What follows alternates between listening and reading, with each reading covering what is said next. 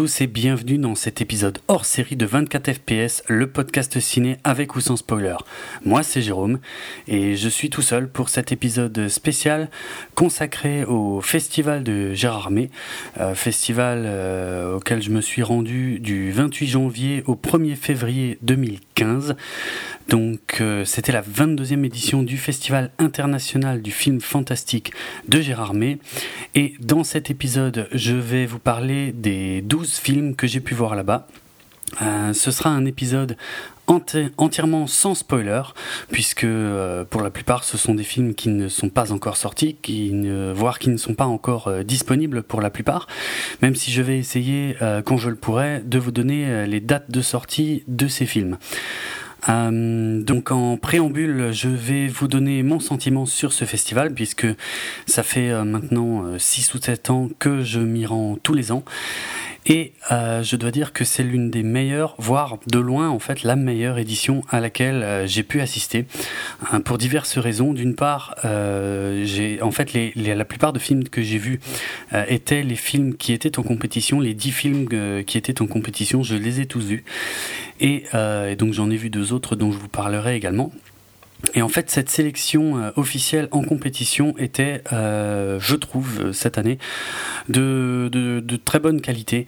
franchement, la plupart du temps, j'étais content quand je voyais, je sais pas, un ou deux films qui m'avaient vraiment plu. Là, c'était le contraire. je pense qu'il y a eu, voilà, très peu de films que je n'ai pas trop aimés et la plupart que j'ai grandement appréciés. Je vous parlerai d'ailleurs en fin d'émission du palmarès et de ce que j'en pense. Euh, mais euh, voilà, globalement, j'en suis très satisfait, euh, puisque si vous m'aviez écouté les deux années précédentes, j'étais quand même de plus en plus sceptique par rapport à la sélection qui était faite en amont. Euh, et euh, non, pas cette année. Franchement, c'était c'était vraiment sympa. Euh, c'était assez varié. Il y avait en plus un petit peu de SF parce que je, déplore assez régulièrement l'absence de science-fiction au Festival de Armé. Là, il y en avait même dans la compétition. voilà, des films avec des budgets divers, des qualités diverses aussi. Mais voilà, c'était riche, intéressant. donc il y a cet aspect-là. Un petit mot aussi sur l'organisation elle-même du festival parce que euh, j'avais aussi euh, des doutes ces dernières années sur euh, ben, l'accès aux films, l'accès aux salles, aux projections. Et cette année, en fait, le festival de Gérardmer avait innové avec un système de réservation en ligne et euh, donc qui permettait d'être certain de pouvoir assister aux, projections et de ne pas faire la queue pour rien. Et bien euh, malgré mes doutes euh, qui avaient précédé le, la tenue du festival, je dois dire qu'en fait ce système était très bon, très intéressant, très performant. J'ai pu voir tous les films que je comptais voir et en plus je n'ai quasiment pas fait la queue, en tout cas jamais plus de 30 minutes ou quelque chose comme ça, ce qui était extrêmement appréciable contrairement à l'année dernière où euh, je devais faire la queue pendant deux heures pour voir euh, chaque film en compétition et sans être sûr de pouvoir y accéder. Donc euh, grosse différence. c'était beaucoup plus facile de, voilà d'assister au, festival dans son ensemble dans ces conditions. D'autant plus que la météo n'a pas été tendre cette année. C'est la première fois que je vois autant de neige à, à Gérardmer, mais vraiment en très très très très grande quantité. Sur les cinq jours, il n'a quasiment jamais arrêté de neiger. Alors c'était pas évident euh, de se déplacer parfois, euh, notamment en voiture. Mais euh, bon, il a déjà fait plus froid à Gérardmer aussi, hein, mais par contre, j'avais jamais vu autant de neige. voilà, bah, c'était très joli, c'était très sympa, ça valait le coup d'y aller vraiment, je trouve cette année, même si, bah, du coup, le comment l'accès à, à Gérardmer était un peu plus compliqué à cause de, de l'état des routes, mais dans l'ensemble une vraiment une très très bonne expérience. Et euh, voilà j'en suis euh, j'en suis vraiment très heureux. Alors euh, ne perdons pas plus de temps et lançons-nous dans les films puisque donc la compétition a démarré le mercredi 28 janvier au soir avec la projection du, film d'ouverture donc qui était en compétition il s'agissait du film Ex Machina alors Ex Machina, c'est le premier film euh, du scénariste et réalisateur. En fait, c'est le premier film en tant que réalisateur de Monsieur Alex Garland, mais qui euh, était déjà connu euh, en tant que scénariste. Et pour cause, En fait, à la base, il est euh, plutôt euh, romancier. Il avait écrit un, bouquin qui s'appelle La plage et euh, qui avait été transposé au cinéma par Danny Boyle en 2000. Il avait visiblement gardé de bons contacts avec Danny Boyle puisque il avait également participé à l'écriture des films 28 jours plus tard et Sunshine, donc toujours de, Danny Boyle. Bon, je parle même pas des, des films qu'il a produits puisqu'il était aussi producteur sur 28 ah, c'était quoi 28 mois plus tard?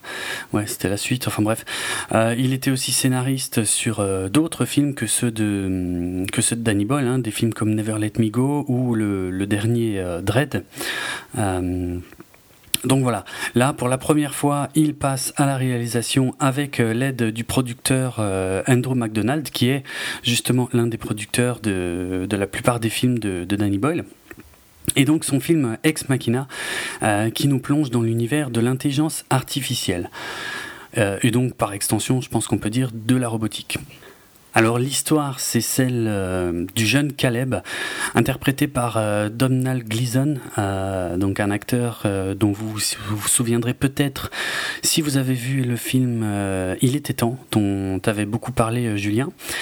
donc Caleb est, employé d'une société de haute technologie un type euh, qu'on pourrait comparer à, Facebook, Google ou éventuellement Apple.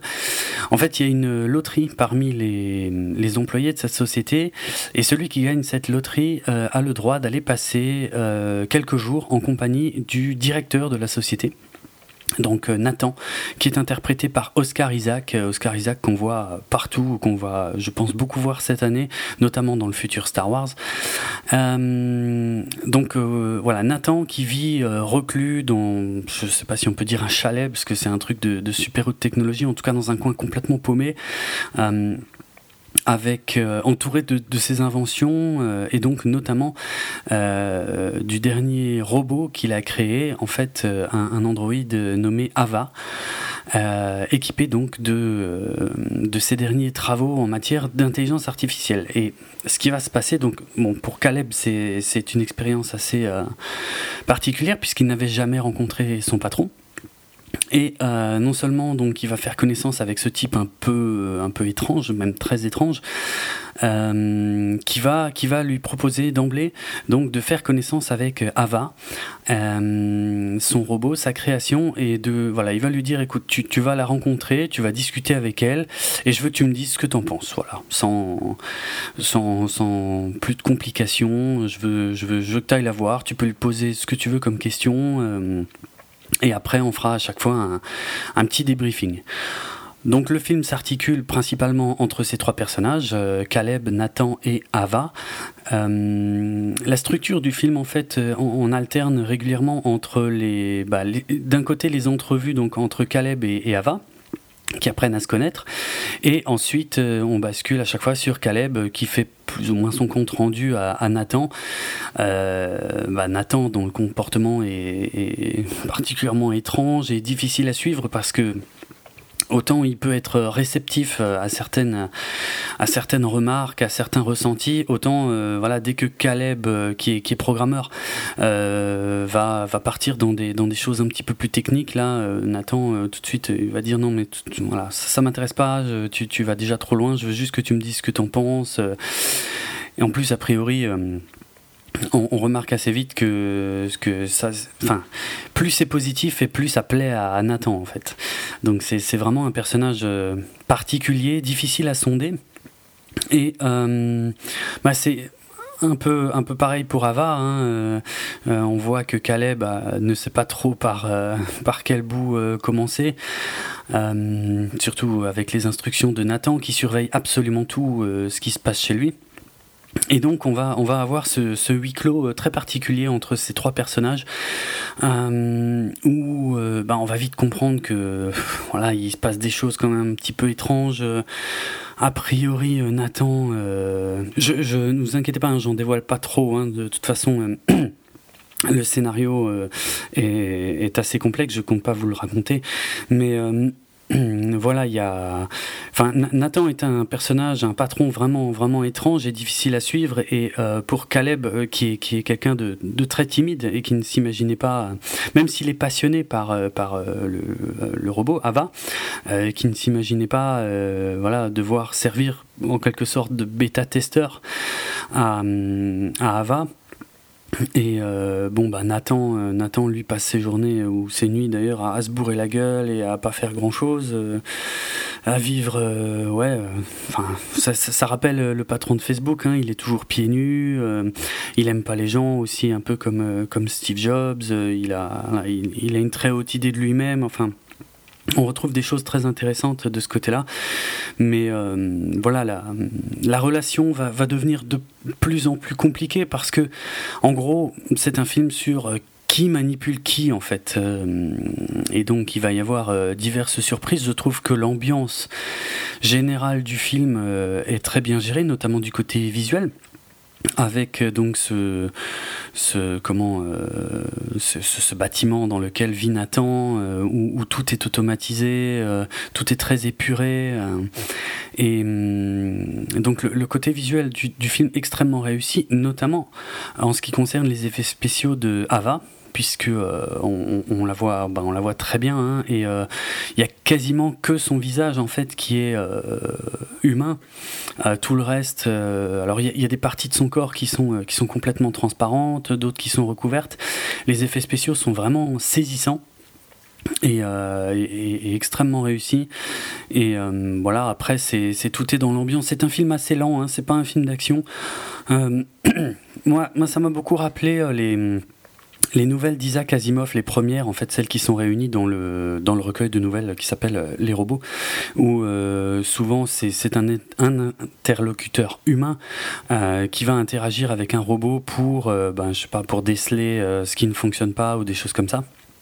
Alors là, l'histoire est pas vraiment la même, mais, mais c'est vrai que ça passe, ça passe quasiment que par du dialogue ou des choses comme ça, quoi. C'est pas un film euh, où il va y avoir des explosions ou des bastons, des choses comme ça, quoi. Euh, contrairement justement à iRobot, la fausse adaptation euh, qui avait été faite par Hollywood, des, enfin l'adaptation en tout cas extrêmement libre euh, des, bouquins d'Asimov.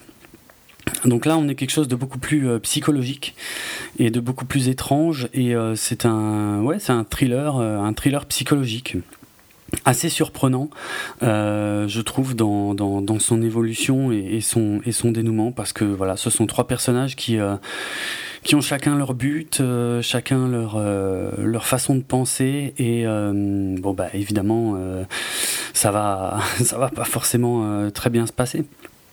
je, j'ai beaucoup apprécié ce film, même si je trouve que ça manque un tout petit peu d'émotion, parce que justement l'un des buts euh, de Nathan, c'est de prouver que l'intelligence artificielle qu'il a réussi à créer est tellement avancée qu'on ne peut plus euh, la distinguer d'un comment d'un humain, puisqu'il est question euh, très clairement dans le film d'un de, de, test de Turing. Alors bon, ça respecte pas vraiment la procédure d'un véritable test de Turing qui permettrait de différencier un, un, une intelligence artificielle d'un humain, mais le principe euh, euh, dans les grandes idées, c'est quand même un peu le même. Euh, voilà, Ex Machina, moi j'ai beaucoup apprécié. Je, trouve que c'est un bon film sur l'intelligence artificielle. Ça ne cède pas aux, sirènes de, l'action à gogo ou du, ou du grandiloquent. Ça reste quand même très euh, très ciblé juste euh, sur les personnages principaux. Et euh, voilà visuellement très réussi. Peut-être quelques problèmes de rythme éventuellement et encore. Bon je trouve que la tension est pas mal. À, à la fin ça s'emballe un peu. Bon forcément c'est c'est la fin du film. Et donc Ex Machina de Alex Garland, je vous le conseille. Ça sortira par contre dans assez longtemps, euh, a priori au cinéma en France, puisque ça sortira le 27 mai 2015. Donc en plus dans une période où il risque d'être pas mal bouffé par euh, des sorties de blockbusters ou des choses comme ça. C'est dommage, mais voilà, je trouve que c'est un, film très intéressant, donc Ex Machina d'Alex Garland. On passe ensuite à la seconde journée de compétition, donc la journée de jeudi qui démarre avec le film autrichien Goodnight Mommy, réalisé par euh, Veronika Franz et euh, Fiala. Euh, donc les deux réalisateurs qui étaient d'ailleurs présents pour présenter leur film, mais qui n'en ont pas dit grand-chose puisqu'ils se sont plus ou moins contentés de dire que moins on en savait, mieux c'était. Alors Goodnight Mommy, euh, c'est un, encore un huis clos d'ailleurs, encore un thriller euh, entre trois personnages d'ailleurs, encore une fois. Euh, donc il s'agit de deux frères jumeaux. D'ailleurs, j'ai oublié leur prénom, tiens. Lucas et voyons si je peux retrouver ça rapidement. Euh, Lucas et, Elias, voilà, c'est ça. Deux, jeunes frères jumeaux, je sais pas, ils doivent avoir 7, 8, 9 ans, un truc comme ça, euh, qui vivent avec leur euh, maman dans une, encore une fois, une maison très isolée en pleine nature. Et on voit que, enfin, on voit assez rapidement qu'il y a quelque chose qui ne colle pas. La maman, en fait, arrive euh, en début de film euh, avec euh, donc le visage en fait recouvert de, bandages et, donc on sait qu'elle a subi une, chirurgie. On n'en saura pas beaucoup plus au départ. et donc voilà, on, suit leur quotidien en fait à, cette maman et à, et ces deux, à ces deux frères jumeaux. Euh, quelque chose ne va pas, clairement. Euh, la maman euh, est très, très froide, très distante, très étrange, hein, même un, peu flippante. Et les deux jumeaux, c'est pareil. On a du mal à. Ils sont tout le temps ensemble, hein, mais euh, on, a du, on a du mal à les suivre, on a du mal à comprendre euh, c'est ce qu'ils font, parce que ils, vont jouer euh, tout seuls dehors. là, ils s'amusent beaucoup, voilà, ils font des tas de choses, mais dès qu'ils rentrent à la maison, il y a, y, a, y a, une grosse tension avec leur mère, qui semble perpétuellement en, colère contre eux. et ouais, il y, y, a un malaise, il y a un malaise, et on n'arrive pas en fait, je suis jamais arrivé à, vraiment saisir euh, d'où venait le malaise en fait, si c'était de la mère ou des enfants, parce que ben ils sont tous bizarres. Et hum, le film est, d'une lenteur euh, impressionnante en fait parce que il va pas se passer grand chose euh, pendant je sais plus quasiment 1h40. On les suit vraiment au jour le jour, la maman qui râle, les enfants qui parfois s'amusent, parfois font des petites bêtises. Et, voilà, ça, n'avance pas beaucoup. Euh, on, n'y enfin, on comprend rien. Il y a des choses qu'on devine, il y, a, même euh, un, truc assez important du film que, que, j'ai deviné quasiment euh, dès le départ qui m'a un peu qui m'a un peu gâché l'expérience d'ailleurs parce que finalement j'ai, je n'ai fait que attendre quasiment jusqu'à la fin d'avoir la confirmation de ce que je soupçonnais mais à part ça ben à part ça il y a très peu, très peu de choses nouvelles qui arrivent, quoi. C'est de plus en plus étrange, c'est de plus en plus incompréhensible, mais enfin incompréhensible. En tout cas, c'est difficile à suivre parce que voilà, si au début on est très attentif et on se dit ok, je vais, je vais essayer de comprendre ce qui se passe et tout, bah, au bout d'un moment on en a marre. Enfin moi j'ai lâché l'affaire, quoi. Euh, il se passe pas, il se passe vraiment pas grand chose. Il n'y a que vraiment tout à la fin que, que ça décolle un petit peu que ça devient même assez euh, franchement violent euh, et, très particulier d'ailleurs, très euh, malsain. Mais je sais pas, j'ai j'ai pas accroché. Ça, ça fait partie de ces films auxquels j'ai vraiment pas accroché. j'ai pas, j'ai compris l'intention, mais est-ce que est-ce que vraiment il fallait étaler ça sur plus d'une heure et demie? Je suis pas sûr. Euh, ouais, un film étrange, glauque. Euh, voilà, je, n'ai pas détesté, mais j'ai quand même eu beaucoup de mal. Euh, enfin, plus j'y repense et, moins je vois de, de, choses nouvelles en fait dans ce dans ce Good Night Mommy. Alors Goodnight Mommy sur Allociné, euh, d'ailleurs la, date de sortie est inconnue, ce qui n'est pas forcément euh, bon signe, et donc je, voilà, je n'ai aucune idée de quand et comment euh, vous pourriez voir ce film. je le conseillerais parce que c'est un film sur lequel, pour lequel il est intéressant de, de discuter, de discuter de ce qu'on a pu y voir, de, du ressenti, mais, mais bon, au final pour moi c'était un des films les plus faibles. Vraiment, euh, peut-être que c'était trop étrange ou trop malsain et que, et que ça jouait trop sur ça et sans, sans vraiment apporter de. Mais bon, bref. Et puis bon, comme je peux pas vous raconter l'histoire, je peux pas aller beaucoup plus loin dans ma critique, donc euh, voilà, je vais m'arrêter là. Mais euh, Good Night Mommy, bon bah, si vous avez l'occasion, je ne sais même pas s'il sortira un jour sous ce titre, puisque son titre original c'est Ich sehe, Ich sehe. Donc je vois, je vois. Euh, donc voilà, film autrichien très étrange. J'ai pas accroché. Good Night Mommy.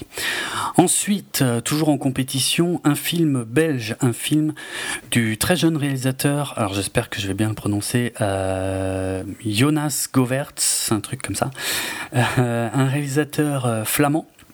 Donc un film, un film flamand, et je, vais un peu insister là-dessus parce que il y a quand même quelques wallons, donc francophones, dans le film, qui sont, j'ai bien peur, euh, pas représenté de, façon très sympathique. En tout cas, c'est pas clairement pas un film qui va réconcilier les, Flamands et les Wallons, même si je, suppose, j'espère, c'est plutôt euh, dans un but euh, humoristique. En tout cas, euh, voilà, ici les, les Wallons sont vraiment des, des gros des gros bouseux ou, euh, ou, ou limite attardés, mais bon, bref, c'est peut-être que pour le film.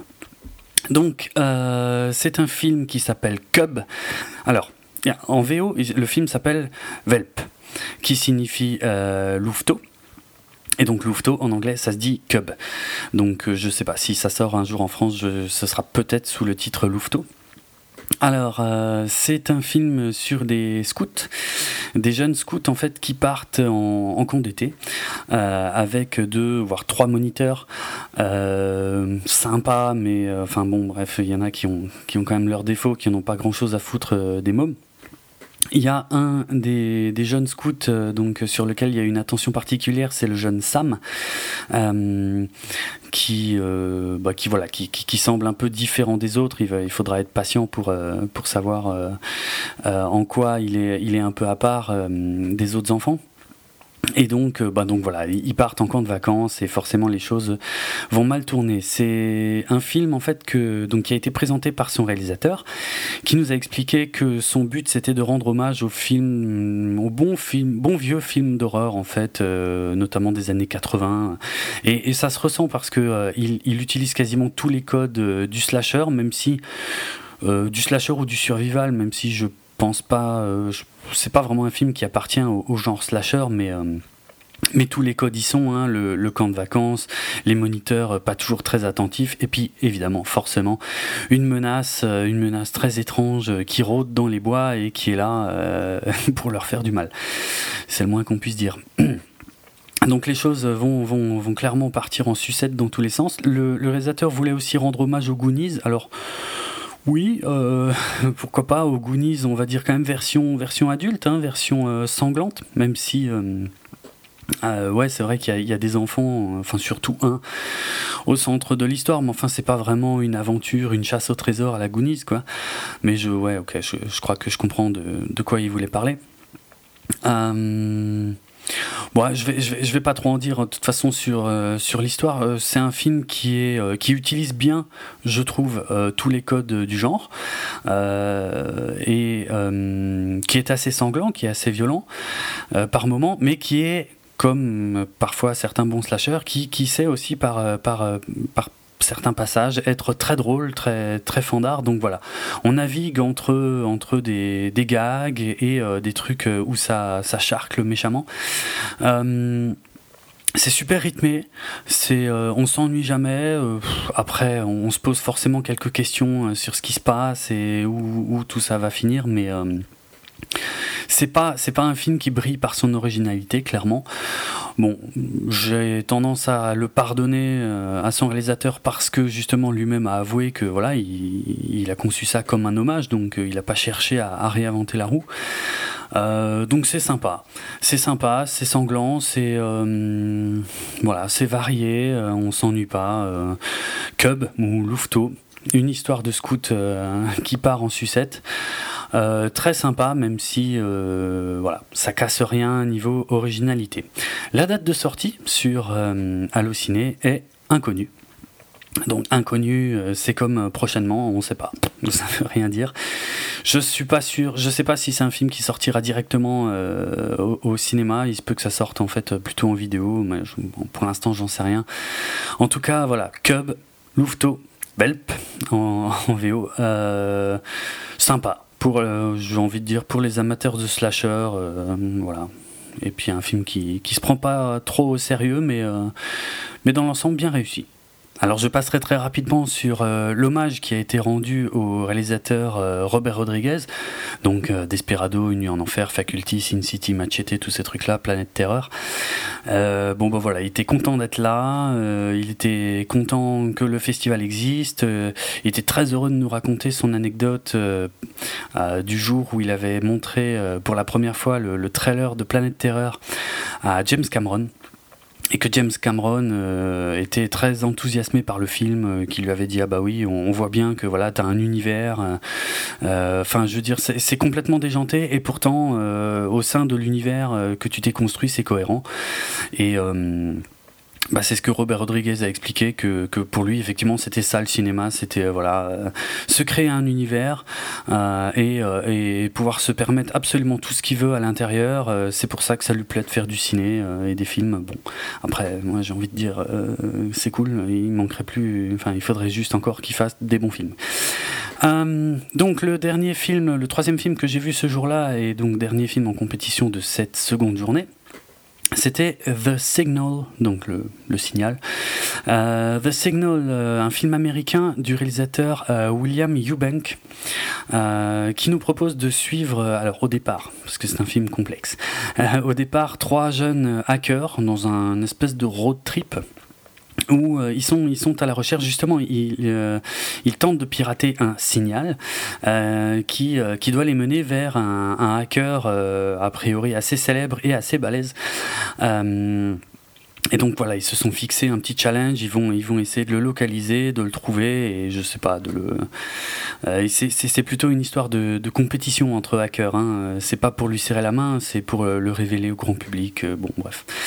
Euh, de toute façon, le film va basculer totalement sur autre chose assez rapidement, puisque ces trois jeunes gens vont, vont être témoins d'un phénomène très très très étrange, euh, donc sur la piste de, de, ce fameux hacker. Euh, comment il s'appelle déjà, je crois, le hacker nomade, un truc comme ça. Et euh, voilà, ils vont être victimes d'un ouais, d'un phénomène euh, inexpliqué et ils vont se retrouver. Euh, donc je vais pas trop loin dans le film, ne vous inquiétez pas. Ils vont se retrouver euh, ensuite détenus dans un complexe, un complexe type type armée américaine, ultra sécurisé, où tous tous les personnages qui évoluent dans ce complexe portent des combinaisons type anti-radiation et ils sont ils sont sous sédatifs. Ils n'ont quasiment aucun souvenir de ce qui leur est arrivé, euh, qu'on n'a pas vu non plus à l'écran. Hein. Et donc ils sont, euh, ils, sont, ils sont interrogés à ce sujet euh, et ils ne comprennent pas ni ce qui leur arrive, ni où ils sont, ni ni ce qu'on leur veut, tandis qu'on les assomme de, questions.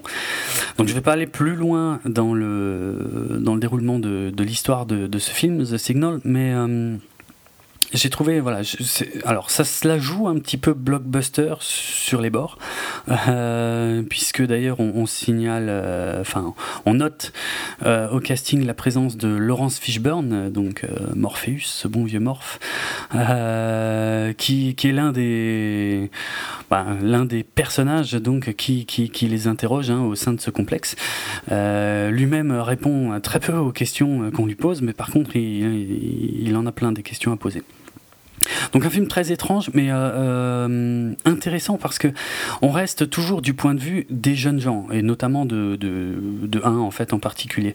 Donc on va jamais en savoir plus que ce que c'est euh, ce personnage-là. Donc on va découvrir les choses en même temps que lui. Et il va y en avoir des trucs à découvrir, parce qu'il va se passer beaucoup de choses. c'est Ouais, c'est alors c'est un film qui a des longueurs. Euh, il y a, euh, je dirais qu'il y a deux, peut-être trois séquences dans le film qui tirent un peu trop en longueur avant euh, soudainement de passer à, une évolution assez importante dans l'histoire et donc à totalement autre chose. Donc voilà, ça c'est un peu, c'est un peu rédhibitoire. Je me suis posé beaucoup de questions pendant le film, puisque pour le prix du public, hein, quand on est à Gérardmer, on peut voter pour les films en compétition, donc on a le choix entre, c'est quoi déjà, mauvais, moyen, bon ou excellent. Donc à chaque fois que je vois un film en compète, je me demande, euh, voilà, pendant le film, je, regarde si mon avis évolue, euh, qu'est-ce que je vais pouvoir voter. Et, même si visuellement, euh, The Signal, c'est vraiment sympa, ces, ces, gros passages à vide, ces gros temps morts qui. Euh, enfin, gros temps morts. Disons qu'il y a des scènes qui auraient dû durer peut-être, je sais pas, 10, euh, 15 minutes grand maximum, qui en durent 20, 25 en fait. Et c'est dommage. C'est dommage, on cale un peu sur l'histoire avant de repartir à chaque fois de plus belle. Alors que. Un, une, meilleure maîtrise du rythme aurait été, euh, aurait été appréciable. Quoi.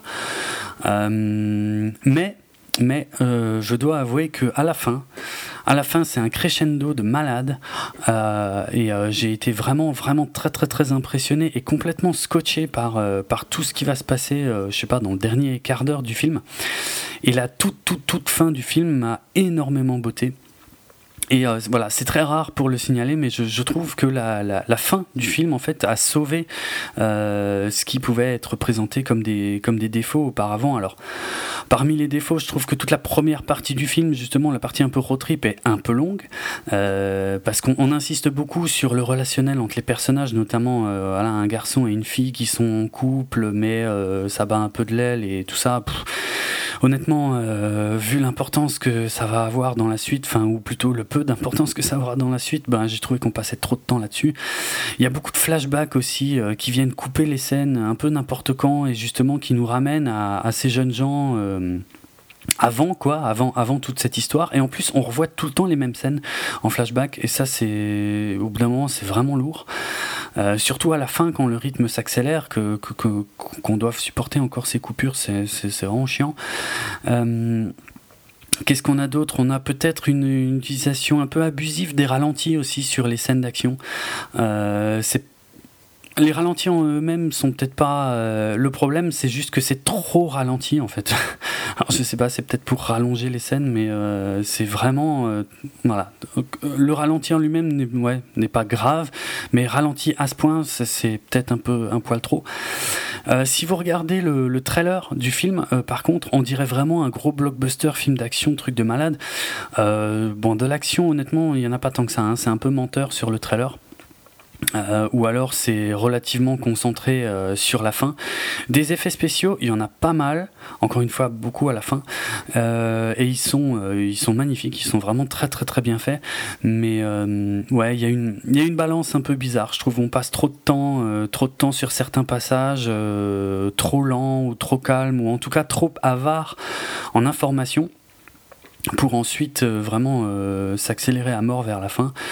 Moi, ça m'a rappelé un peu les, les bouquins de, de Philippe Cadic au niveau de l'ambiance, c'est-à-dire au niveau de la perte des repères, c'est quelque chose que j'adore euh, chez chez Kadik. c'est-à-dire on, on, quand on suit un personnage en fait qui se retrouve dans un dans un univers, qui évolue dans un univers qui qu'au bout d'un moment qui n'a plus aucun sens et, et, et que plus il avance dans cet univers à la recherche de réponses moins ça a de sens en fait. Et euh, j'aime beaucoup ça chez Kadik et c'est quelque chose que j'ai beaucoup retrouvé dans The, Signal. Donc j'étais quand même pas mal accroché euh, dans l'ensemble par le, le film et, son histoire parce qu'on a envie de savoir. Mais euh, voilà, c'est juste que ça met parfois un peu, un peu trop de temps à venir. Mais The Signal, moi je le conseille, je le conseille aux fans du genre. Là on est, on est dans de la, de la grosse SF quoi vraiment euh, pur SF. Il y a ce côté un peu, euh, je sais pas, euh, conspirationniste peut-être. Pour les fans de X-Files, ça peut être pas mal. ceux qui se disent ah mais apparemment il se passe, il se passe des trucs, mais mais on, nous le cache, on nous, on, nous ment. Le côté Men in Black, mais enfin sans, sans la déconne, tu vois. Ah, il y a peut-être un truc, mais mais alors qui sont qui sont ces gens, qui sont ces gens qui posent beaucoup de questions et qui qui refusent de, de donner la moindre explication voilà, c'est sympa, j'aime bien, j'aime bien cette ambiance. Euh, et donc The Signal est sorti en fait normalement au moment où vous écoutez euh, ce podcast, il est sorti le 4 février euh, directement en DVD. Donc n'allez pas chercher ça dans les salles. donc en DVD et Blu-ray, je suppose. donc voilà, bah, je sais pas, moi je. Ouais. Jetez-y un œil si vous êtes fan du genre, je trouve que c'est pas mal, malgré. allez, quelques longueurs. Allez, on passe au troisième jour de la compétition, donc euh, la journée de vendredi où euh, il commençait à neiger euh, tellement que je commençais à me faire du souci. Mais enfin bref, j'ai déjà parlé de ça. donc une journée de vendredi qui a démarré par le film The Man in the Orange Jacket, une coproduction entre la Lettonie et l'Estonie, réalisée par Ike Carapetian, pardon. Euh, qui était euh, qui était là, qui nous a présenté son film, euh, qui nous a expliqué en avoir chié pour pour pouvoir faire son film puisque il a mis 5 ans à le faire pour la simple raison qu'il n'avait pas de budget. donc voilà, parce que c'est vrai que c'est un film assez assez simple, mais bon, bah, sans thune, ça devient tout de suite forcément beaucoup plus complexe. Alors The Man in Your Orange Jacket, donc l'homme à la, alors j'ai envie, je peux pas dire la, la veste orange parce que, enfin, ouais, si, en gros, vous voyez les gens qui bossent sur les chantiers ou au bord des routes, on parle de ce genre de veste orange en fait avec des, bandes réfléchissantes. Voilà. Alors dans un contexte de crise euh, économique, puisque là on nous parle d'un port euh, qui, euh, qui va fermer, tandis que son patron est sur le point de partir, son patron qui vit dans une riche demeure avec une jeune demoiselle, qui, je sais pas, doit avoir le quart de son âge, qui est sur le point de partir en vacances.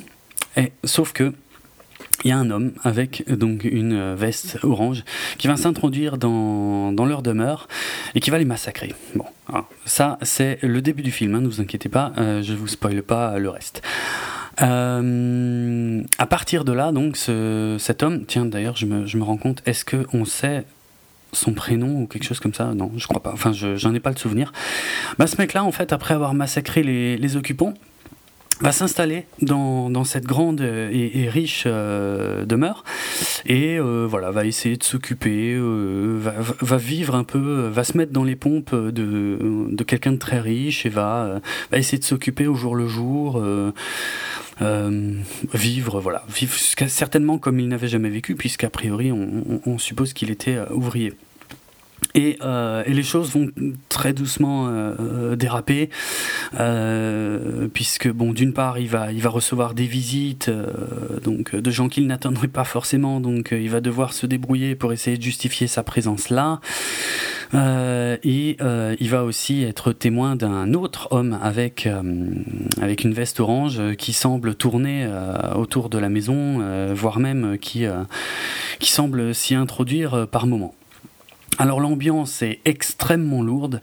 Euh, euh, c'est une nouvelle fois un huis clos avec principalement un personnage, parfois quelques autres qui, vont et qui viennent, mais euh, il y, a, vraiment très peu, très peu de personnages dans ce film.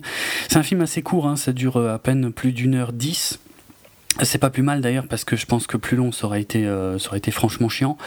Euh, mais là sur 1h10, voilà, c'est juste, euh, c'est juste ce qu'il fallait je pense pour, pour commencer à développer une, ambiance extrêmement pesante. Hum, ça m'a rappelé euh, ça m'a rappelé Shining en fait parce que euh, ce mec au, bon au départ on, sent qu'il est voilà qu'il est qu'il est content d'être là qu'il est à l'aise et tout dans cette maison mais euh, au fur et à mesure il va se sentir menacé et, et comment dire on, on sait plus trop en fait si si, si c'est sa peur qui prend le dessus puisqu'on va suivre les choses de son point de vue à lui et, euh, euh, si ce qu'il voit et ce qu'il ressent, euh, est-ce que c'est la réalité ou est-ce que ce n'est pas exagéré en fait par, bah, par, voilà, par sa crainte de se faire choper par rapport à ce qu'il a pu faire ou des choses comme ça. Donc c'est ouais c'est très shining dans le sens enfin en tout cas comme inspiration hein, c'est pas du c'est pas du niveau de shining mais mais ouais c'est voilà c'est vraiment pesant c'est très sombre on a du mal un peu quand même parfois à suivre euh, ce qui se passe. C'est très étrange puisqu'on commence, euh, je pense, assez quand même rapidement à se poser des questions sur ce qu'on voit. Est-ce que est-ce c'est réel ou est-ce que est-ce que c'est pas lui qui qui, qui qui, déraille un peu tout seul? Bon, euh, voilà, j'ai trouvé ça pas mal. The Man in the Orange Jacket parce que voilà, c'est c'est assez réussi en termes d'ambiance. Il n'y a pas grand chose à se mettre sous la dent, hein, ça tourne quand même un petit peu en rond. les, les, bon, les situations, on va dire, se renouvellent uniquement selon le, passage des personnes qui, qui, viennent, qui vont et qui viennent dans cette maison, qui sont pas super nombreux non plus, hein, il n'y en a pas 36. Mais hum, disons pour un film euh, où, le mec en a autant chié pour le faire, je, trouve que c'est pas mal. Euh, ça va, il s'en est bien sorti. Il, sait euh, développer une ambiance, mettre mal à l'aise. L'acteur principal, si je trouve son nom, je ne sais même pas si je vais me risquer à essayer de le prononcer, mais hum, c'est vrai qu'il porte quand même quasiment tout le film et bah, il s'en sort bien quoi. On est, ça va disons. Hein, c'est, on est quand même juste au-dessus du niveau amateur quoi. C'est pas du grand grand cinéma mais enfin la photo est soignée euh, la, mise en scène est correcte. On se laisse quand même pas mal embarquer par euh, par cette euh, cette sale ambiance j'ai envie de dire. Et ça marche pas trop mal. Alors The Man in the Orange Jacket, par contre, je ne saurais absolument pas vous dire où vous allez pouvoir euh, voir ça un jour, puisque sa date de sortie sur Allociné, encore une fois, est inconnue. Euh, mais bon, honnêtement, j'ai de sérieux doutes sur le fait que ça vienne, ça arrive un jour euh, au cinéma. Donc avec un peu de chance en vidéo, euh, voilà. Bon, à voir pour la curiosité. C'est pas, c'était pas le film le plus renversant de la sélection. C'était correct. Euh, bah, c'était déjà pas mal, on va dire, parce que j'ai, vu des films atrocement chiants qui, euh, qui essayaient de jouer sur les ambiances et puis qui finalement étaient ouais, vraiment chiants à crever. Moi, celui-là, je me suis laissé un peu emporter. voilà, c'était pas mal. La journée de vendredi s'est poursuivie avec euh, le film toujours en compétition euh, Jamie Marks is Dead, un film américain, encore pas mal de films américains dans cette sélection euh, de 2015. Un film donc réalisé par Carter Smith et inspiré, enfin l'adaptation en tout cas d'un roman qui s'appelle One for Sorrow, écrit par Christopher Barzak et dont j'ignore totalement s'il existe une version française. En tout cas, euh, le film euh, Jimmy Marks is Dead a été présenté au festival de Sundance, euh, donc je crois en 2014. Et donc voilà, il était présenté là à Gérard May. Alors c'est l'histoire un peu étrange, très étrange même, euh, d'adolescents euh, confrontés à la mort d'un de, leurs camarades, je vais y arriver, euh, donc le fameux Jamie Marks, clone d'Harry Potter, franchement ça ça m'a beaucoup dérangé, il, ressemble vraiment à Harry Potter adulte, hein, vers la fin des films Harry Potter, c'est-à-dire la même coupe de cheveux, les mêmes lunettes. Euh, donc Jimmy Marks, qui n'était visiblement pas euh, l'ado le plus populaire de son bahut, qui était euh, même un petit peu persécuté et qu'on retrouve donc mort en pleine nature dès le début du film. et on va suivre en fait donc dans Jimmy Marks is Dead le jeune Adam, a priori un de ses camarades de classe, en tout cas il se connaissait. Adam qui semble être assez, assez affecté par, euh, par la mort de Jimmy Marks. Alors, on se demande évidemment de quoi est mort Jimmy Marks, enfin, qu'est-ce, qu'est-ce qui lui est arrivé. Et, euh, et donc, euh, on va suivre voilà, Adam et aussi la jeune Gracie qui, bah, qui vont tous les deux, oui, je sais pas, on va dire se rapprocher pour parler de, de Jamie assez rapidement, donc euh, ça c'est vraiment au début du film, c'est pour ça que je me permets de, de, vous le dire. En fait, ils vont voir euh, Jamie Marks, euh, qui est là, euh, qui est euh, d'abord dehors, en fait, d'ailleurs à moitié, à moitié nu souvent. Euh, et voilà, l'une des premières choses, de façon, alors je vais, je vais tout de suite le dire, hein, c'est l'un des films que j'ai le moins aimé parce qu'il y, y, avait trop de choses que j'ai pas réussi à, saisir dans ce film.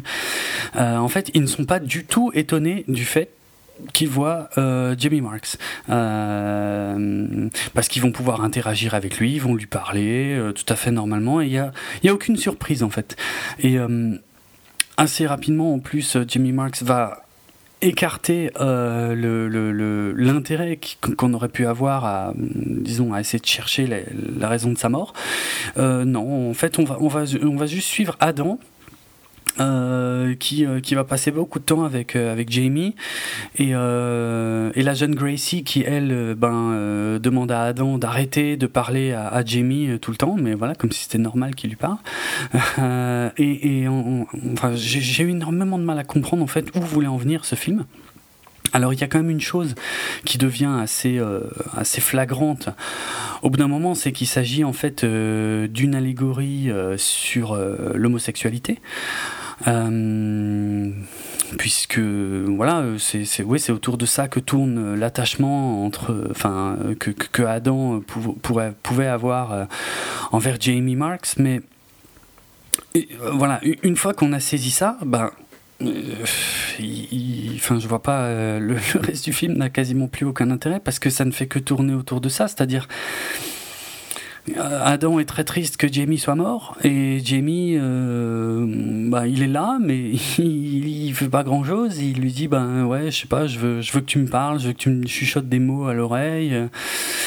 Ils se mettent torse nu euh, quand ils peuvent. Enfin, je, je, je, comprends le thème, je comprends, ouais, vers quoi veut tendre le film, mais, mais le propos, enfin la, comment, le but de cette histoire m'échappe complètement parce que je, je vois pas. Alors, c'est très chiant on, parce que ça tourne en rond, hein, c'est juste entre les deux. Il y a euh, l'allégorie, enfin ouais, euh, l'analogie avec l'homosexualité va, va même aller euh, jusqu'à un jeu de mots, alors qu'il sera, je sais pas s'il sera compréhensible forcément par le public français, puisque Jamie en fait apparaît dans le placard des gens. Et, il sort du placard. Alors, coming out of the closet en, en, VO, hein, bah c'est une expression qui, qui, Donc, sortir du placard, euh, ça veut dire euh, bien souvent annoncer son homosexualité. Donc, j'imagine que, que c'est l'explication de ces scènes, mais. Je vois pas, je, vraiment je ne comprends pas où veut en venir ce film. Euh, à noter que la maman d'Adam est euh, jouée par Liv Tyler, et, euh, et, que celle-ci euh, va aussi être victime d'un incident euh, très tôt dans le film qui va la rapprocher d'un autre personnage féminin interprété par Judy Greer. Judy Greer que je sais pas, peut-être les amateurs de Californication se souviendront d'elle ou il me semble qu'elle avait joué aussi dans le, remake de Carrie. C'était la, prof qui essayait de protéger un peu Carrie. Honnêtement, ces deux personnages interprétés par Liv Tyler et Judy Greer, à part rendre le film encore plus confus qu'il n'est déjà, euh, voilà, j'ai vraiment pas saisi l'intérêt. On s'en fout complètement en fait d'elle, de, de, ce qui est arrivé à Liv Tyler et de et des liens qu'elle se crée. Euh, ces deux-là, on s'en contrefout, ça n'a strictement aucun intérêt. On reste sur euh, Adam et Jamie. Et, et, et, Gracie qui, qui, tourne un peu autour de tout ça pour dire ah non c'est pas bien c'est pas bien mais pourquoi comment je vraiment euh, je suis passé complètement à côté de ce film voilà je vais le dire clairement je, je mais je vois, je vois, je vois absolument pas l'intérêt je sais pas. Bon, bref, de toute façon, euh, Jamie Marks is Dead. Euh, alors, sa date de sortie est annoncée comme prochainement. Alors prochainement, j'imagine que c'est un petit peu plus positif que inconnu, mais euh, à défaut d'être plus clair. Donc euh, je sais pas. Je sais pas si ça sortira au ciné euh, ou en DVD. Personnellement, je le conseille pas. Euh, pas forcément à cause de son propos, mais à cause de la façon dont est traité le propos, parce que je vois pas où ils veulent en venir en fait. Euh, peut-être que le bouquin, euh, le bouquin de base est plus intéressant et, et, mène mieux, enfin, je sais pas, traite mieux son sujet. Euh, mais il y a clairement un problème au niveau de, de l'adaptation, euh, comme dit, rien qu'avec les, deux, les deux adultes, Liv Tyler et Judy Greer, euh, qui servent strictement à rien, ben je, ouais, il y a un problème. Il y a quelque chose qui ne passe pas en fait dans le film, qui n'a pas été transmis à l'écran. Donc voilà, je me suis fait royalement chier à regarder Harry Potter devenir de plus en plus pâle, enfin le fantôme d'Harry Potter devenir de plus en plus pâle et, pour un but qui, m'a totalement échappé. Donc Jamie Marks is Dead, honnêtement, je ne le conseille pas. Et pour conclure cette journée de vendredi, on termine donc avec le troisième film en compétition de la journée. Il s'agit d'une coproduction entre les États-Unis, euh, l'Allemagne et la France. Un film réalisé par Marjane Satrapi. Alors Marjane Satrapi, euh, je alors je sais pas si on peut dire que c'est son premier film, on va dire c'est son premier film toute seule en tant que réalisatrice, mais c'était déjà l'auteur euh, de la BD euh, Persepolis, euh, qu'elle avait elle-même aidé à, transposer pour le cinéma. C'était un film d'animation sorti en 2007, Persepolis. Donc ici, c'est le film The Voices, avec au casting Ryan Reynolds, Gemma Arterton et Anna Kendrick, donc du lourd, j'ai envie de dire, pour un, pour un, petit, pour un petit film. Enfin, un petit film. Euh, alors l'histoire, alors c'est une comédie, hein, euh, je pense euh, qu'on peut dire que ça penche très très très fortement de ce côté-là. C'est une comédie où on suit Ren Reynolds, qui est comment il s'appelle dans le film déjà? Je sais plus. Évidemment, Jerry, voilà, Jerry.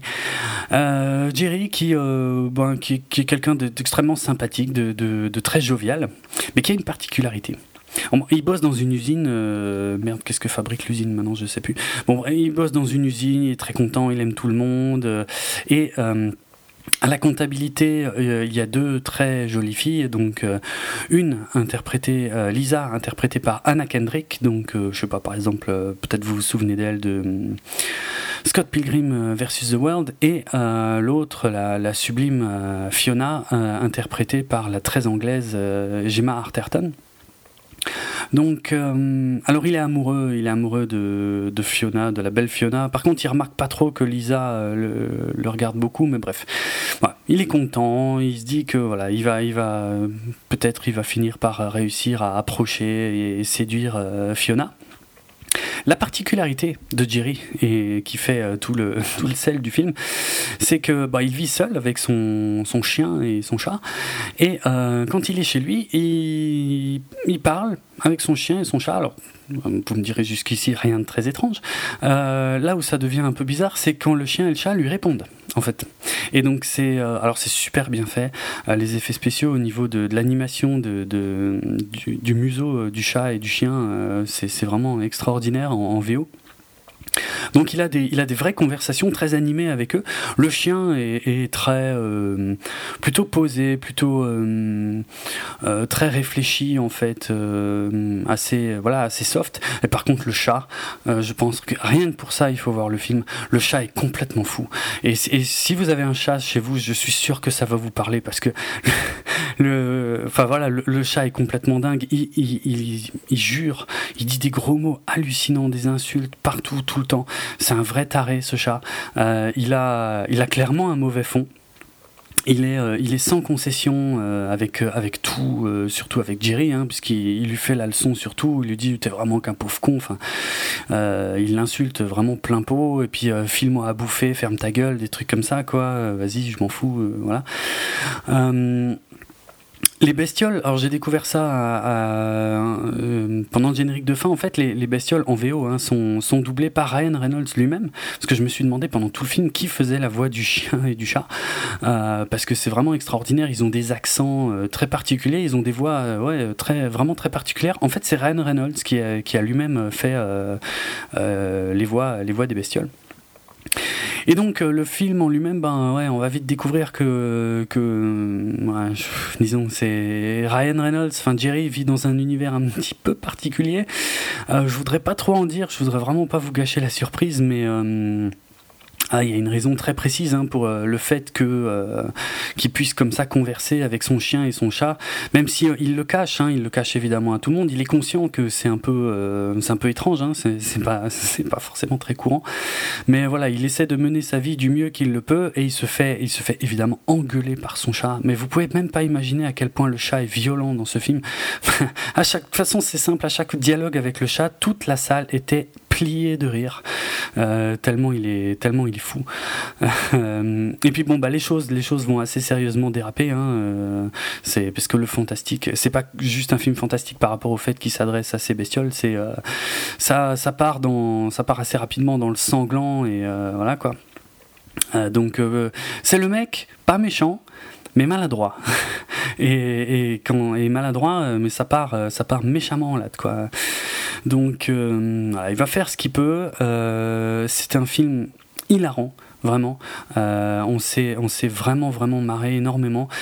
ça passe par plein de choses, ça évolue sans cesse en fait la situation. on est on est à fond avec avec Jerry.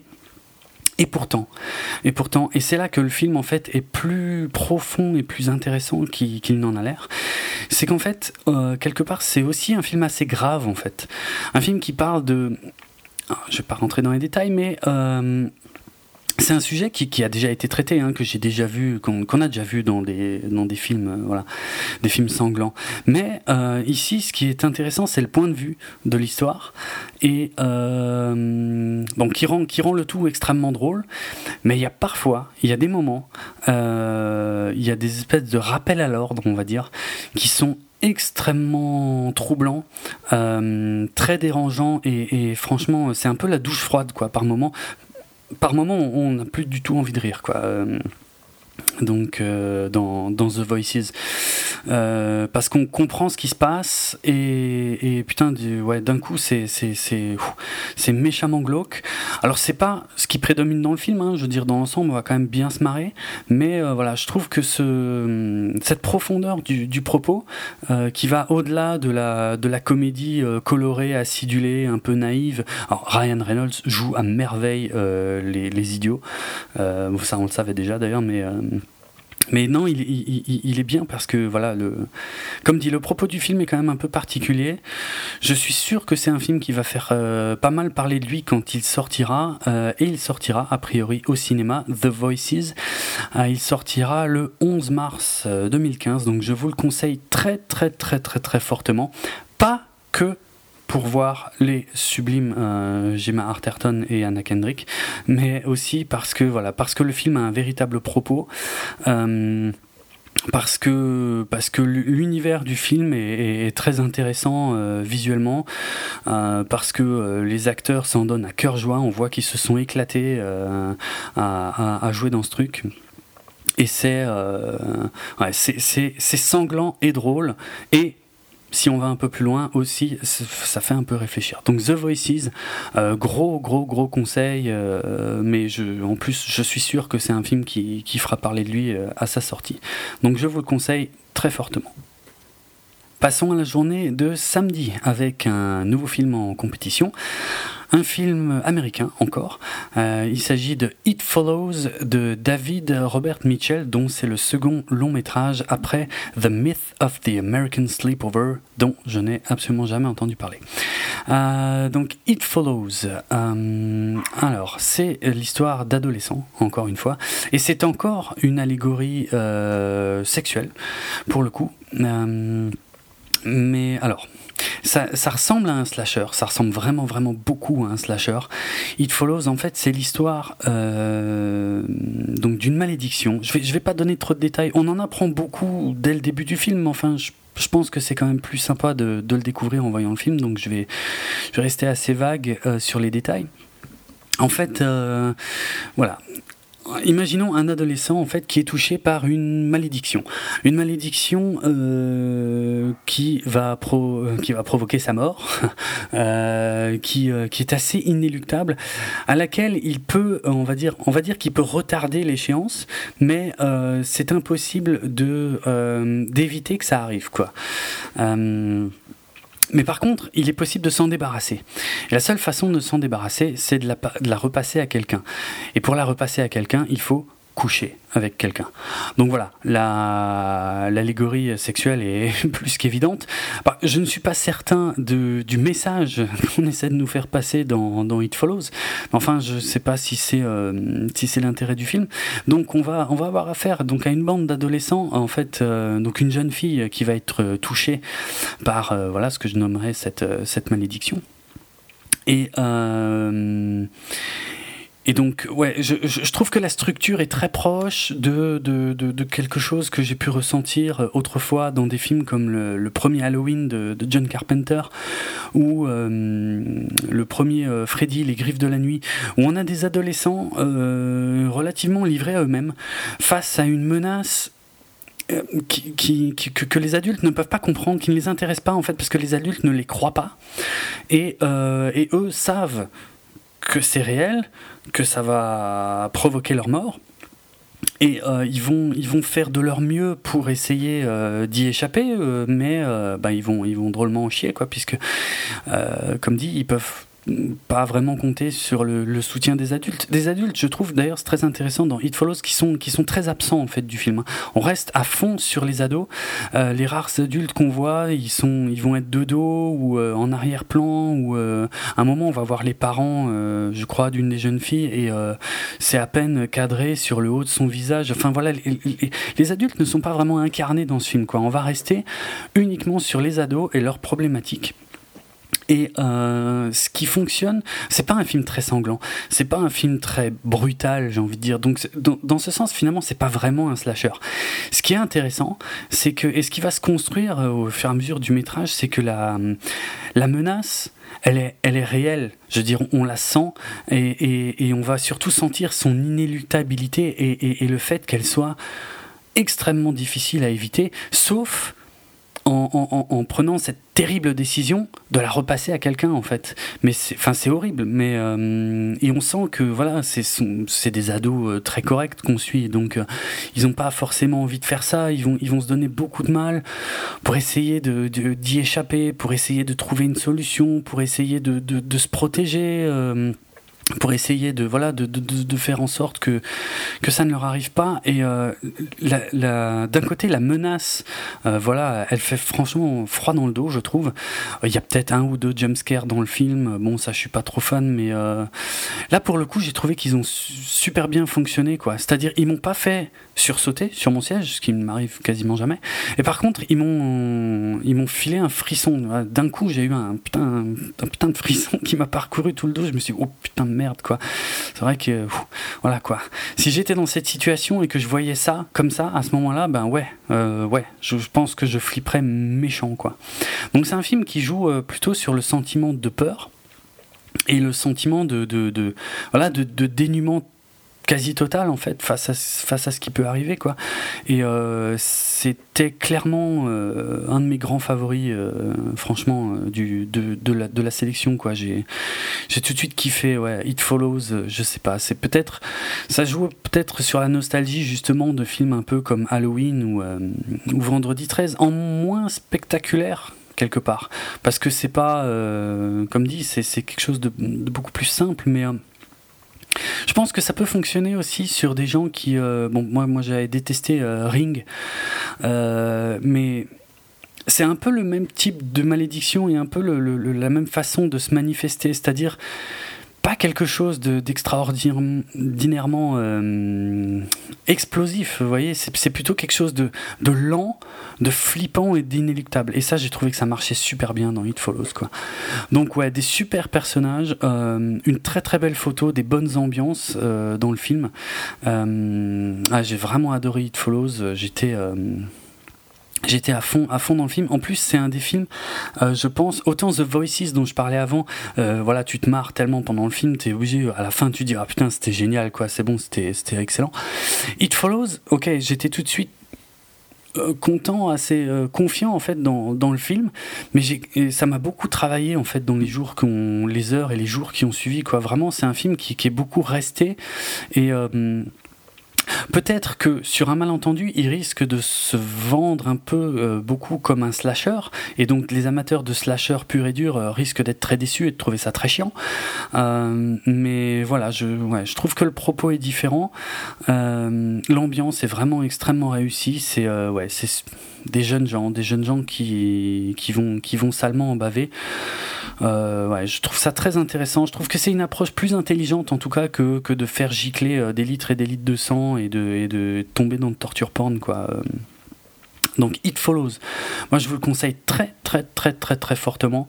au final, c'était de loin mon favori de la sélection et chance, enfin chance, en tout cas je l'espère pour vous, s'il est projeté près de vous, il est sorti, il est sorti sur, euh, les écrans euh, le 4 février. Donc euh, voilà, si vous écoutez ce podcast rapidement à sa sortie, ben, il vient de sortir. donc bon, je l'ai vu en VO, je, trouve comme souvent que ça apporte beaucoup au film. Enfin bon, j'espère qu'en, VF, le doublage ne, rend pas euh, ça euh, trop, euh, comment dire, teen movie un peu idiot, quoi. Mais vraiment, gros, gros, gros conseil, It Follows pour son ambiance, pour son propos, pourquoi pas aussi. Je pense que je qu'on peut, on peut décoder de plusieurs manières la symbolique du film. Donc ça vaut le coup euh, certainement d'en discuter. Mais ouais, It Follows. Très, très sympa, très bon film. Et la journée de samedi se poursuit avec Réalité de Quentin Dupieux, un film hors compétition, donc euh, l'un des, deux films euh, hors compétition que j'ai vu à Gérardmer. donc présenté en avant-première, donc alors Quentin Dupieux d'abord. Quentin Dupieux, c'est le réalisateur français également musicien d'ailleurs, euh, puisque connu sur la scène électro en tant que Monsieur Oiseau. Euh, donc qui, euh, qui a fait, on va dire, du film non sensique sa spécialité avec des choses comme Steak, Wrong, Rubber ou encore Wrong Cops. alors, je sais plus, je sais, je me souviens pas si j'ai déjà eu l'occasion de parler de Wrong Cops puisque c'est le seul film euh, que j'avais vu jusque-là de Quentin Dupieux, euh, dont on m'avait euh, vanté les mérites depuis très longtemps. J'avais pas du tout aimé Wrong Cops, euh, je trouvais que c'était n'importe quoi, enfin bref, j'avais pas accroché du tout au style. Donc j'ai toujours pas eu l'occasion de m'intéresser à ses premiers films, mais donc là on a euh, réalité un film avec Alain Chabat, Jonathan Lambert et Elodie Bouchez, même si euh, c'est un film qui se passe aux États-Unis. Euh, alors qui est à moitié en langue anglaise, à moitié en français. Alors je sais pas pour la sortie euh, ciné euh, normale, on va dire, si tout sera doublé en français ou pas, je saurais pas dire. alors, de quoi ça parle? Alors ça, bonjour la mission pour vous expliquer ça, parce que on, va commencer par Alain Chabat. Alain Chabat, en fait, il est caméraman pour une émission de télévision et il a envie de euh, devenir réalisateur de films. Pour ça, il va voir Jonathan Lambert, qui est producteur euh, de cinéma. Euh, et en gros, euh, pour pouvoir euh, faire son film, il a, il a un concept très précis, mais je ne vais pas vous le raconter parce que c'est ça, ça, ça, fait l'objet d'une de, grosse partie du film. Euh, voilà, il lui manque un détail, un détail sonore, on va dire, pour que son film soit validé et puisse se faire. Donc il va, il va bosser ardemment là-dessus pour trouver ce, ce, son qui lui manque pour faire ce film.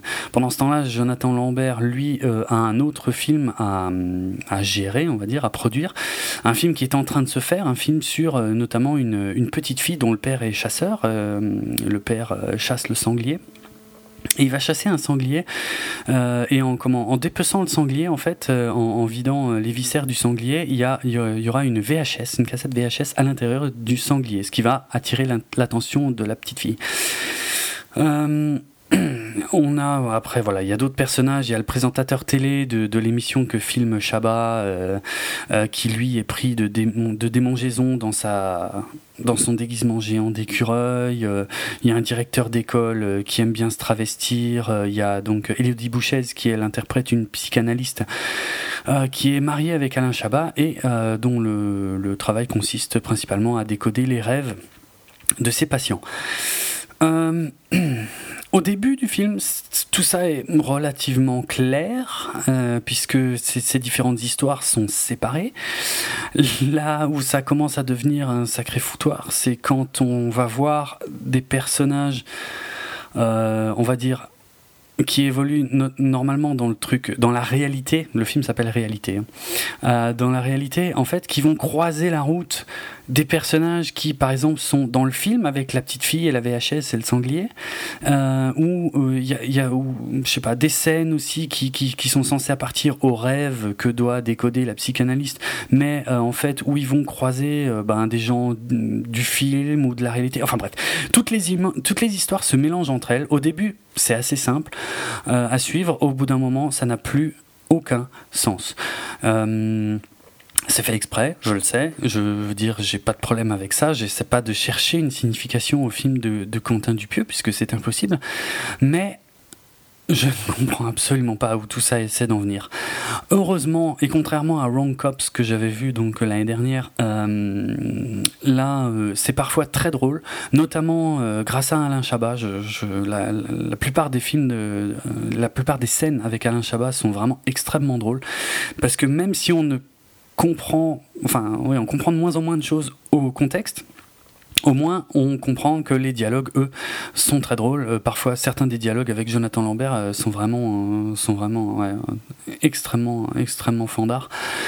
Mais voilà, ça ne m'a pas du tout réconcilié avec le cinéma de Quentin Dupieux, donc je reste relativement perplexe face à ce cinéma et euh, ce réalisateur. Alors, réalité, si vous êtes fan du genre, euh, ce que je peux comprendre, hein, pourquoi pas, euh, vous pourrez de toute façon en profiter dans pas très longtemps, puisqu'il sortira au cinéma le 18 février 2015.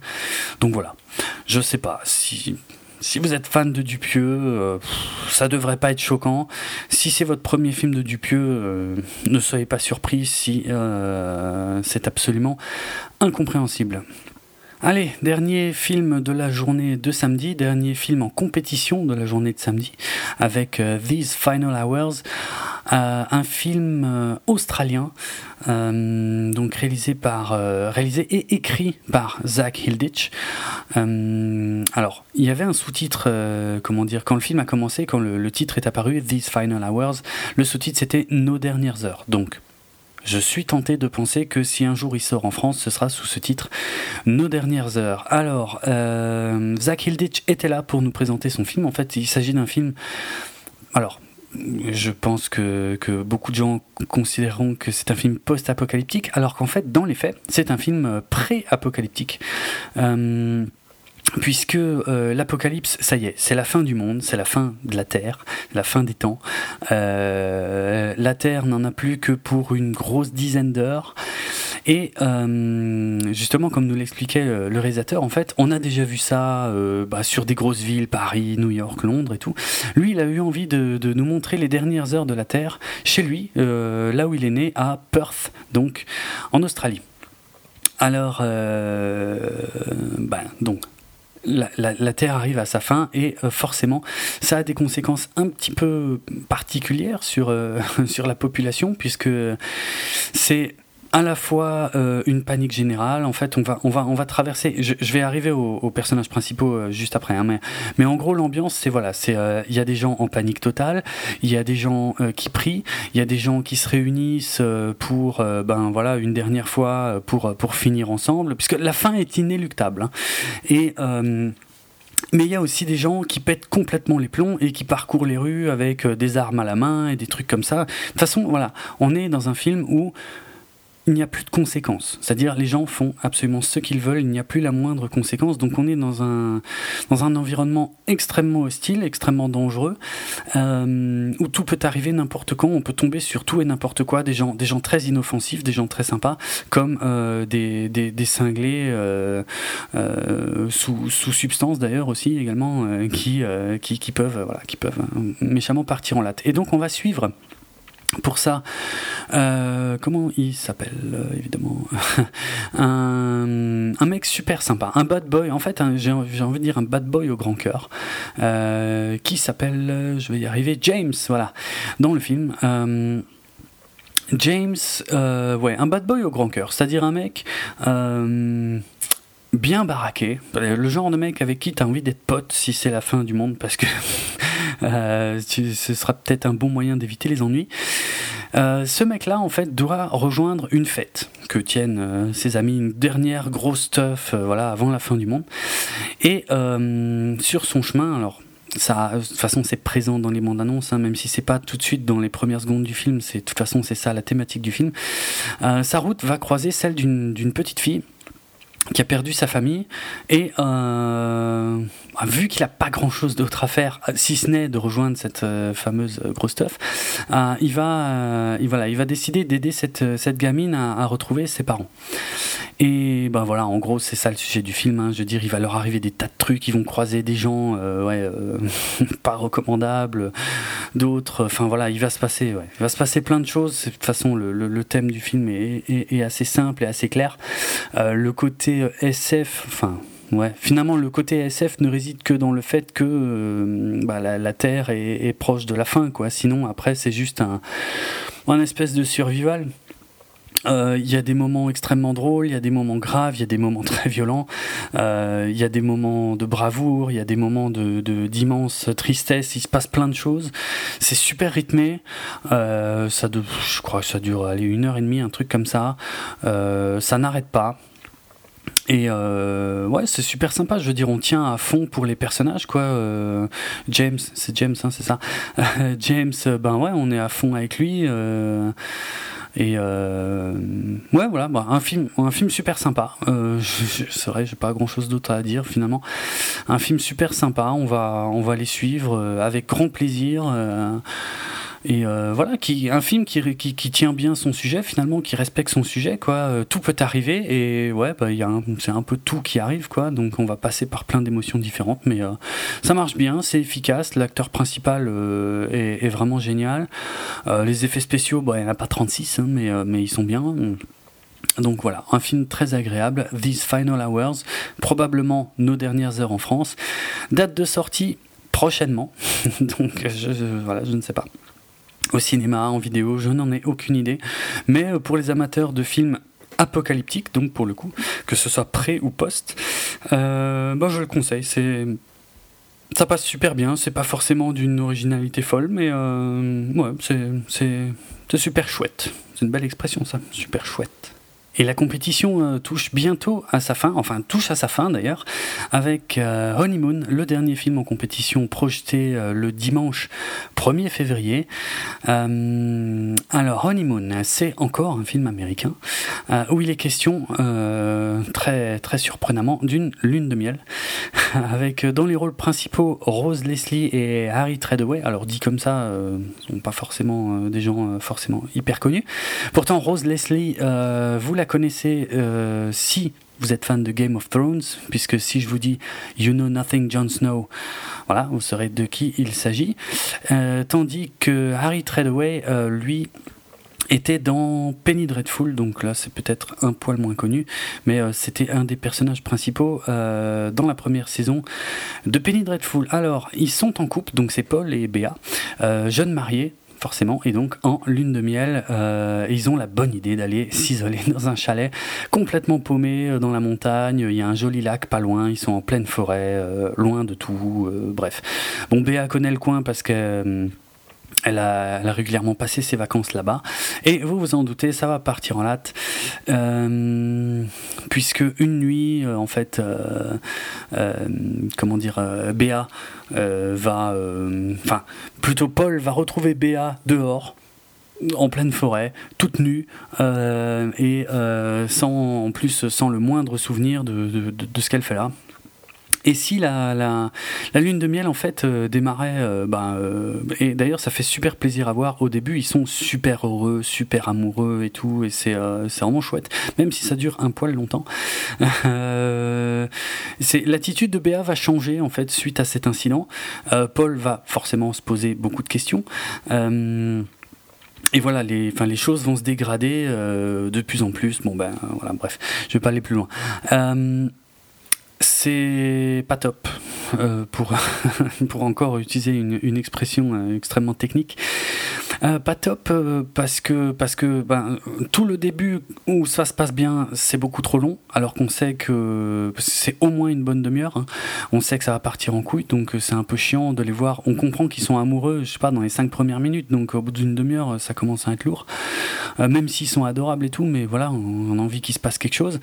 Et le problème, c'est qu'une fois qu'il se passe quelque chose, c'est. Je sais pas, ça, ne progresse pas beaucoup. Enfin, je veux dire, on, sent qu'il y a un malaise, mais on ne comprend pas l'attitude de Béa. Euh, on comprend par contre beaucoup Paul, mais, euh, mais voilà, qu'est-ce qui lui prend à Béa? Pourquoi elle répond pas aux questions? Pourquoi elle est évasive? Pourquoi elle est, elle est, elle est soudainement beaucoup moins joyeuse? Et, le problème, c'est que.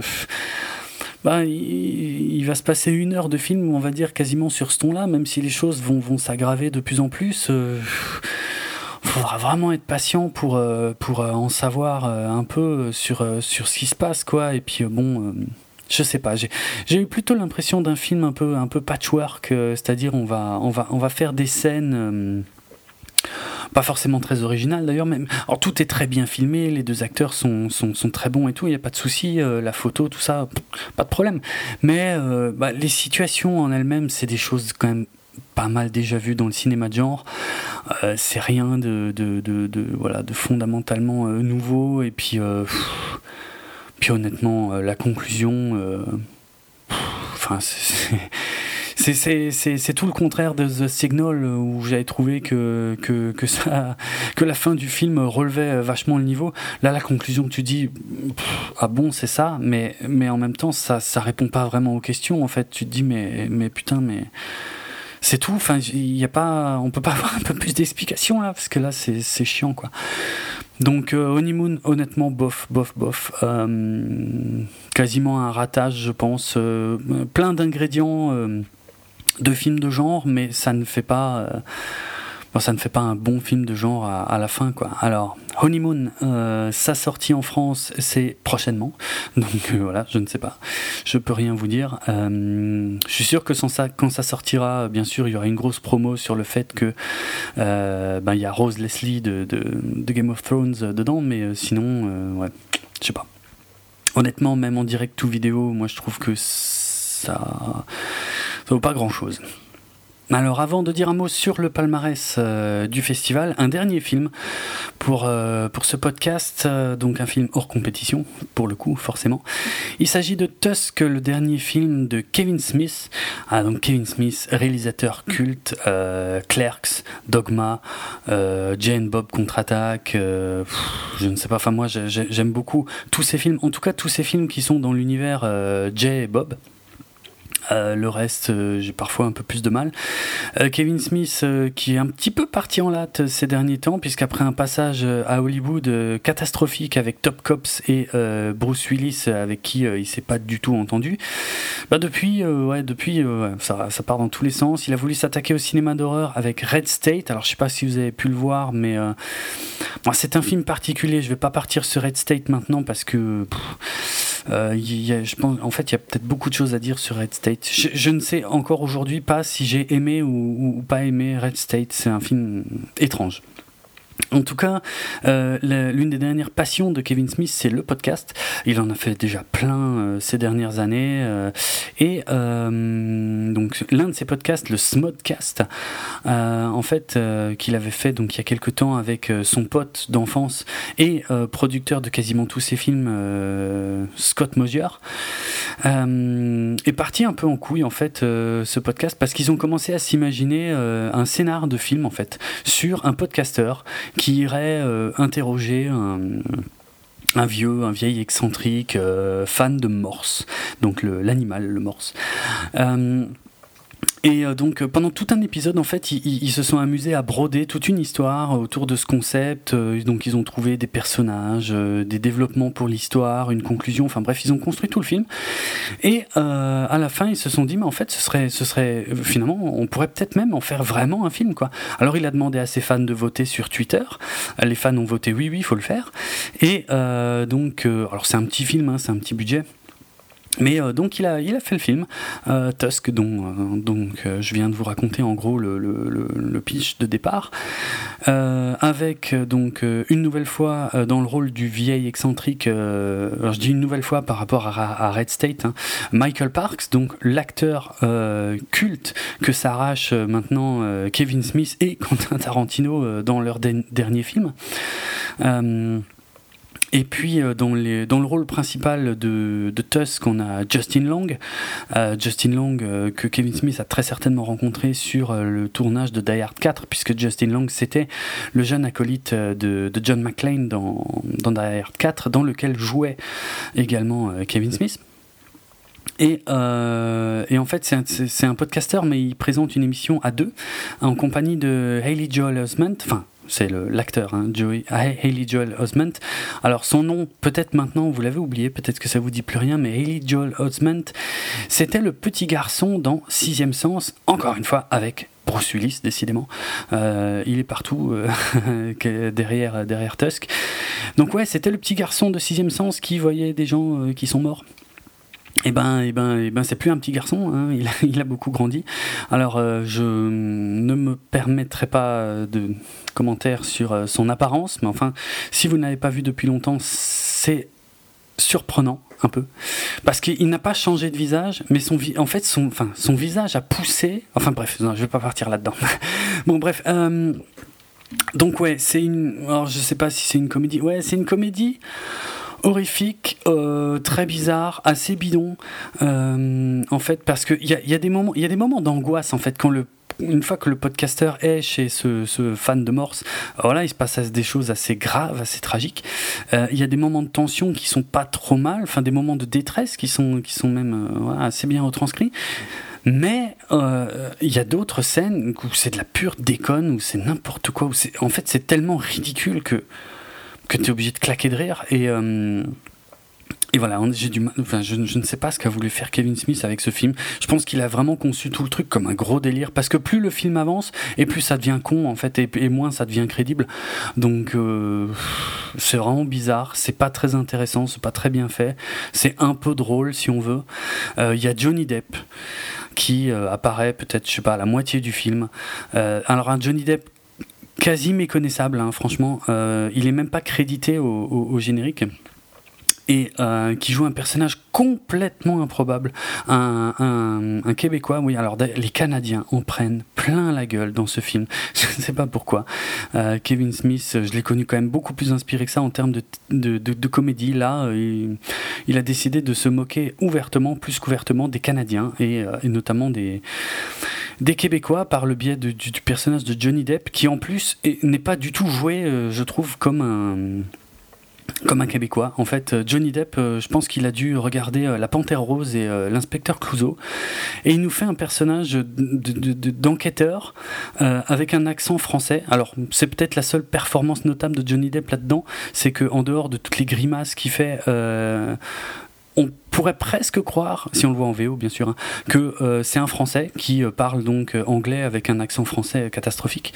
Donc une vraie performance de ce côté-là peut-être pour Johnny Depp, sinon tout le reste est... voilà quoi, c'est n'importe quoi en fait ce film. Je... Je, même étant fan de, de, de, Kevin Smith, je, je, peux difficilement le conseiller. Je, ou, alors, si on veut voir vraiment une grosse merde, un nanar, quoi, euh, pourquoi pas. Euh, ça tombe bien puisqu'il sortira directement en DVD, Tusk. Donc, euh, il sortira le 11 mars 2015. Donc, si c'est voilà je sais pas pour les fans de Kevin Smith je pense que c'est assez désolant pour les fans de cinéma d'horreur aussi par contre pour voir juste une grosse merde ouais comme dit pourquoi pas euh, ouais, bref, allez, je vais pas faire plus long sur Tusk. Il est temps euh, d'en terminer donc avec un petit mot donc sur le, palmarès. Alors les courts métrages, j'en parlerai pas euh, parce que bon, de toute façon, ils sont. Je ne, je ne saurais absolument pas où vous conseiller de les voir, euh, même si voilà, celui qui a gagné était, avait effectivement une photo absolument sublime. De toute façon, je vous renvoie vers les, comptes rendus que j'ai pu faire chaque jour sur mon blog dravensworld.net. J'ai trouvé quelques liens vers les pages officielles des, des différents courts donc peut-être avec un peu de chance, un jour ils, finiront par être publiés sur ces différentes pages. Donc vous pourrez les, euh, les voir là-bas. Euh, donc passons directement au prix de la meilleure musique originale décernée par le jury jeune. Donc c'est These Final Hours, donc le film australien sur la fin du monde. Euh, je me souviens pas du tout de la musique de ce film, donc je, je, leur fais confiance. Euh, le prix du jury jeune de la région Lorraine, c'était Goodnight Mommy, donc, euh, bon, ça m'a beaucoup surpris. Donc, c'est le fameux film autrichien avec les deux petits jumeaux et la maman euh, chelou. Euh, bon, bah voilà, moi, moi j'ai pas. C'est un des films que j'ai le moins aimé. Bon, bah pourquoi pas. Après, je dis pas que c'est un mauvais film, mais je, ouais, j'ai pas accroché. C'était trop, trop bizarre. Prix du jury Sci-Fi, donc la, chaîne hein, Sci-Fi. Bah pareil, Good Night Mommy, le film autrichien très étrange. Alors d'ailleurs, dans ce jury sci-fi euh, figurait une personnalité que peut-être les plus anciens euh, auditeurs de podcast euh, connaissent puisqu'il s'agissait du Dr No. Dr No qui officie aujourd'hui sur le, le, excellent site le dailymars.net avec des, critiques ciné magnifiques parce que même, même si je ne suis pas toujours, même rarement d'accord avec lui, ses critiques ciné sont absolument incroyables et c'est ouais, très, très drôle à lire toujours. Dr No qui animait autrefois un podcast vidéo en compagnie de John Plisken, euh, ça s'appelait Tonight on Mars, il parlait de films de genre qui sortaient en vidéo, et ils s'affrontaient et c'était euh, c'était super sympa. Donc voilà, j'ai eu l'occasion d'aller serrer la pince au Dr No, d'échanger quelques mots avec lui et il m'avait confié qu'il avait kiffé, euh, beaucoup kiffé Goodnight Mommy, donc ce film autrichien très étrange. Donc bon, ça m'a pas beaucoup surpris finalement que ce soit le prix au final du jury sci-fi. Le prix de la critique.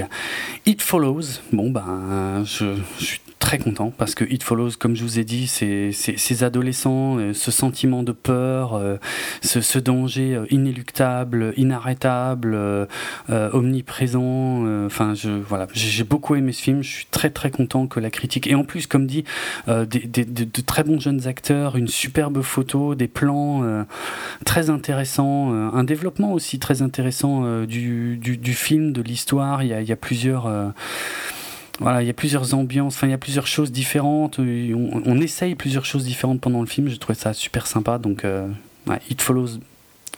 Je suis très content qu'il ait eu le prix de la critique. Prix du public The Voices, donc de Marjane Satrapi. Alors c'est pas c'est pas très surprenant, je veux dire quand la salle, quand toute la salle se marre à ce point pendant quasiment tout le film, bah évidemment c'est un des meilleurs moyens de, de, remporter le prix du public. Donc The Voices hein, que je vous recommande encore une fois euh, très chaudement lorsqu'il sortira. Donc euh, voir Ryan Reynolds euh, parler à son chat et à son chien, je ok ça a l'air bizarre comme ça, mais honnêtement ça vaut vraiment vraiment vraiment le détour. Et en plus, il y a un fond euh, et un propos euh, très sérieux. Le prix du jury, donc qui n'est pas encore le gros prix, hein, prix du jury, donc euh, ex à The Voices, donc encore une fois Ryan Reynolds, son chat, tout ça. Et euh, ex avec Ex Machina, donc le premier film dont je vous ai parlé, le, film sur l'intelligence artificielle d'Alex Garland. Donc je suis, je suis très content, j'avais beaucoup aimé ce film aussi. Peut-être des tout petits problèmes de rythme, mais euh, à part ça, c'est quand même un, film, je pense, qui mérite d'être vu avec un propos également euh, très intéressant. Et le Grand Prix, le Grand Prix est allé à It Follows, donc vraiment. Le grand gagnant, prix de la critique et grand prix It Follows, encore une fois, ces adolescents, cette allégorie sexuelle, cette tension, cette peur, cette vraie peur en fait, et pas juste des jumpscares de merde, euh, mais cette, cette, vraie peur sur la longueur en fait. Euh, moi j'ai trouvé ça vraiment, vraiment super sympa. Donc voilà, 22e euh, édition du festival de Gérard May, je suis super content, c'était très bien, beaucoup de films que j'ai aimés. Euh, bon, bah, des films comme après euh, The Signal n'ont pas forcément été récompensés, mais c'est vrai que ils étaient peut-être moins.